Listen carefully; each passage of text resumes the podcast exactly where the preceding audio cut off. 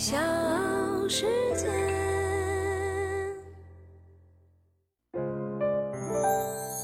大咖故事，故事舅舅，越说越有。他是一位技艺高超的高定服装设计师，他用自己对服装的热爱，将中国的高定服装带出了国门，在国际场合享有盛名。因为无与伦比的设计天赋，他被称为中国的香奈儿，中国高级定制第一人。他是明星婚服的专业户，他的一生都在追求设计出最美的裙子。他的衣服高达均价两百万一套。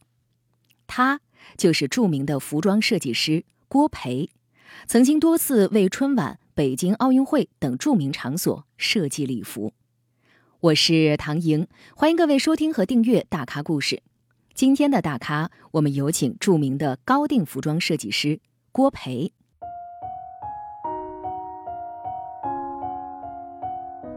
在郭培的身上呢，有太多的标签：担任大半个娱乐圈艺人的婚服设计师，春晚演出礼服，二零零八年奥运会礼服设计师，作品曾经在国内外多家博物馆展出。同时呢，他是法国高级时装工会成立多年来亚洲第一位，而且中国唯一的一位受邀会员。可能因为行业的局限性，圈外人对郭培呢相对比较陌生。但是这一位中国高定第一人，在一定程度上代表着中国服装设计的最高水平。郭培一九六七年出生在北京的一个小院里。他的母亲是一名幼儿园老师，从小就非常注重对郭培的教育。因为母亲的缘故，郭培很早就接触到了中国传统的文化知识，这对他今后的创作也产生了很大的影响，并且为郭培提供了很多的灵感。其实呢，他对于服装设计这方面的兴趣是在五岁那年展现出来的。有一天，母亲带他在街上逛街的时候，透过橱窗看到了里面有一件非常特别的衣服。这件衣服呢是黑色的，但是上面用金线绣了很多特殊的图案和花纹。这是郭培最早接触设计的时候。当时呢物价很低，郭培的母亲一个月的工资也就四十多块钱。然而这件衣服定价却高达五十多块。这已经是他一个多月的工资了。母亲思前想后，还是给郭培买下了这件衣服，而这件衣服也成为了郭培梦开始的地方。郭培对于服装设计的兴趣爱好，不仅仅发源于他的妈妈，还有很大一部分是来自于他的姥姥。因为可能我就是成长在北京，生生在这里，也是长在这里。所以很小的时候，你像这些皇家公园呐，嗯，都是我们玩的地方。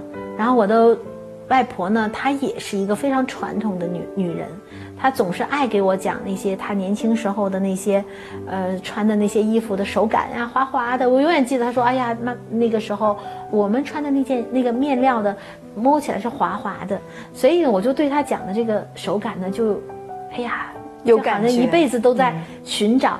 然后他说他怎么把这个花呀、花朵呀和这个蝴蝶呀绣在衣服上，我总是爱问他怎么绣，嗯，所以怎么绣他就不停的跟我讲，因为我们永远都是晚上关了灯以后，他又开始给我讲啊那个蝴蝶怎么样的去绣蝴蝶，用什么线，什么彩色的线，然后这个时候呢，郭培表现出来他对服装设计的渴望和向往，这些姥姥说过的衣服样式，在郭培后来的设计当中。都把他们一一的从脑海里搬到了现实中，展示给了大家。后来呢，郭培还会给自己做衣服。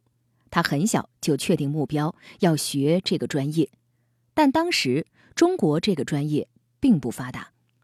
一九八二年，郭培进入到北京的一所工业学校就读服装设计专业。经过四年的专业学习，毕业之后，郭培进入到天马服装有限公司。担任首席设计师，成为了中国第一代服装设计师。一九九六年，郭培举办了自己的第一次个人服装发布会，效果非常显著。从此郭培就正式进入了时装界。在九十年代初期呢，高级定制这个概念刚刚在中国出现，但是也仅仅是在经济比较发达的城市当中才有。很多人呢不太清楚，以为这就是普通的裁缝。在郭培投身开拓中国高定事业的时候，郭培的邻居们都想着让郭培给他们做上一件衣服，他们将服装设计和裁缝完完全全的画上了等号。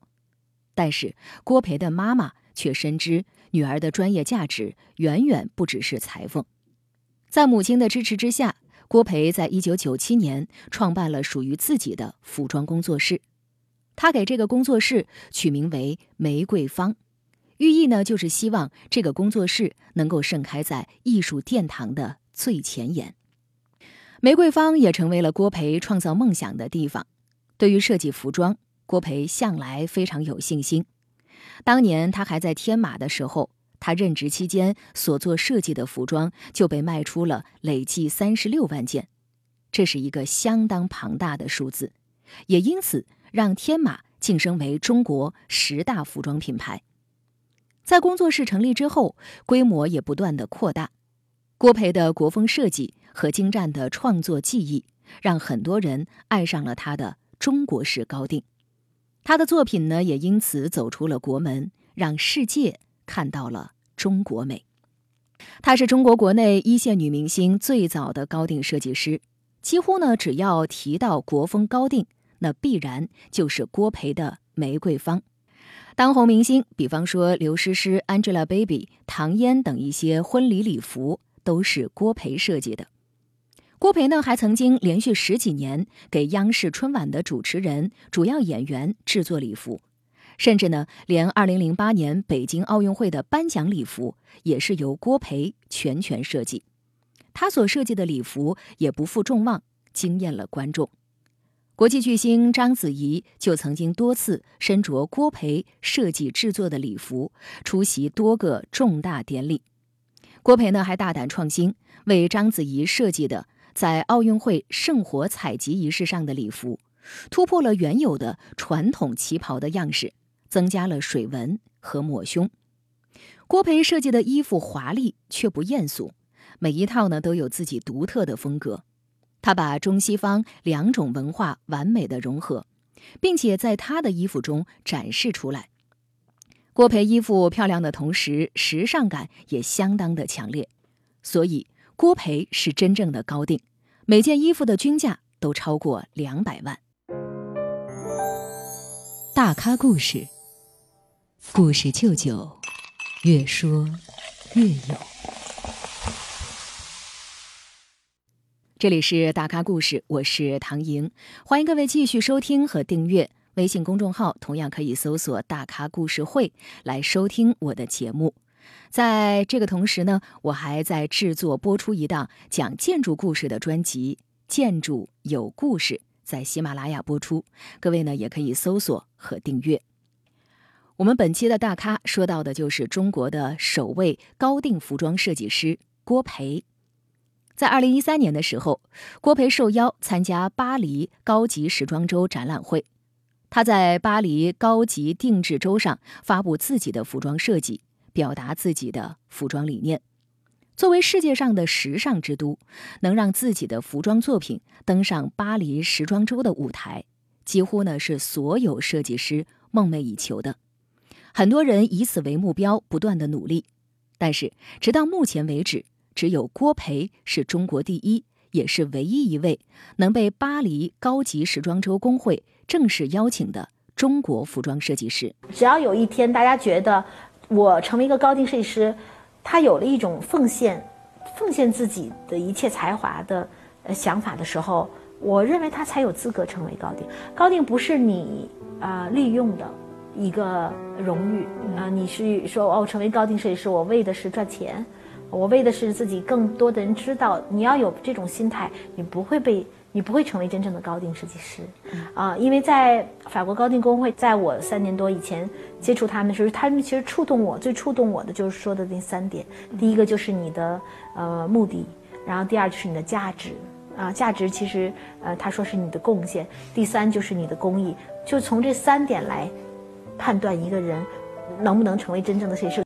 郭培非常清楚，自己身上并不仅仅背负着自己的梦想，还代表着国家的形象。郭培和他的玫瑰坊走出国门的路，既是华丽的，也是艰难的，因为国内的时装高定还是一个起步阶段，人才非常的少。郭培呢，有很多东西不得不在国外获取，比方说很多高级服装的面料和配饰，可能国内都没有，只能够他亲自到法国或者是意大利等国家去采购。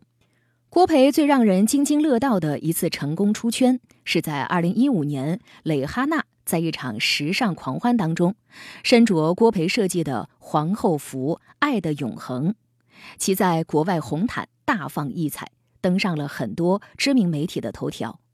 但是明皇的大片设计却被国内的网友戏称为“鸡蛋灌饼”。之后呢，郭培有一些设计在国内外评价褒贬不一。甚至呢，被质疑不是真正的中国文化，认为比不上传统的汉服、唐装等一些服饰。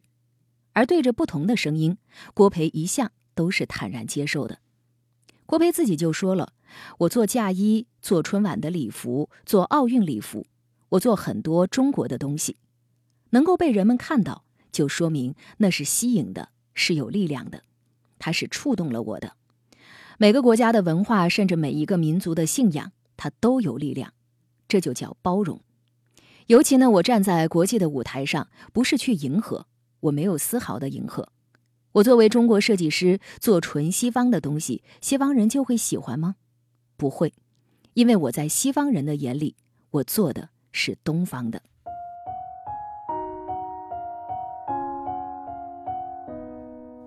现在呢，郭培对自己的作品已经很有了解，不管外界怎么评价，对他而言，只有一点非常重要，那就是真实、真善美。虽然呢，郭培在服装设计的这条路上也遇到过困难，但是郭培从来没有想过放弃。在一次采访当中，他就说了，现在他感到非常的幸福，除了做衣服，他从来没有想过要从事别的职业。十年如一日，只为做到最好。郭培和他设计的国风礼服，美的让世人叹服。